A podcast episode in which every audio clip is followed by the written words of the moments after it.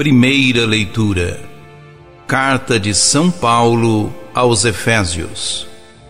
Filhos, obedecei aos vossos pais no Senhor, pois isto é que é justo. Honra teu pai e tua mãe, é o primeiro mandamento, que vem acompanhado de uma promessa, a fim de que tenhas felicidade e longa vida sobre a terra.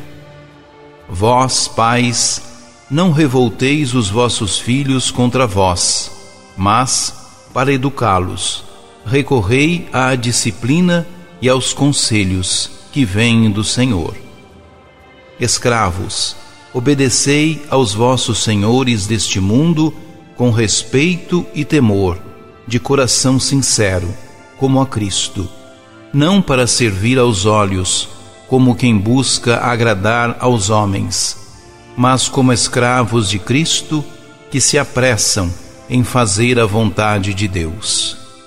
Servi de boa vontade, como se estivesseis servindo ao Senhor e não a homens.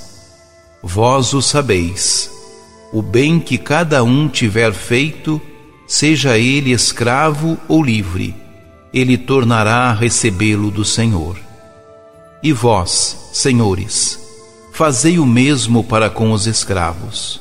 Deixai de lado a ameaça.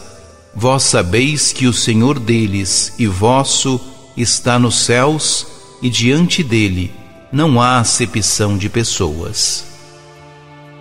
Palavra do Senhor.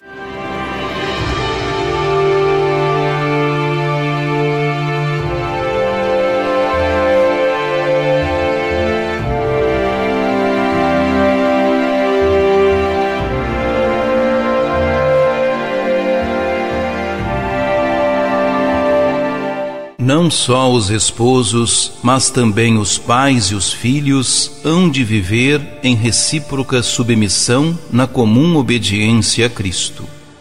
Os filhos hão de lembrar-se do mandamento: honra pai e mãe. A obediência aos pais está relacionada com a obediência a Deus, que a ela liga a bênção, expressa em termos de fecundidade.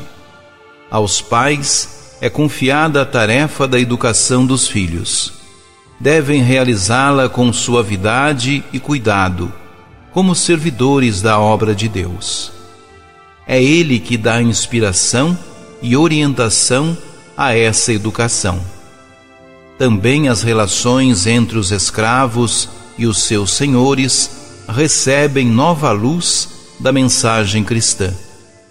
Trata-se de relações entre pessoas, ambas submetidas ao mesmo Senhor, que, sem qualquer favoritismo, reconhece e aprecia o bem realizado por cada um e não o estado social que ocupa.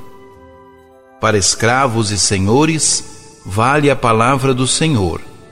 Sempre que o fizestes a um dos meus irmãos menores, foi a mim que o fizestes. Quando o escravo, obedecendo ao dono, obedece a Cristo, o seu serviço adquire um valor religioso que exclui o servilismo ou a busca de ambíguas recompensas. O dono, por seu lado, deve tratar o escravo como trataria a Cristo, isto é, com o coração animado pela caridade sem arrogância nem autoritarismo.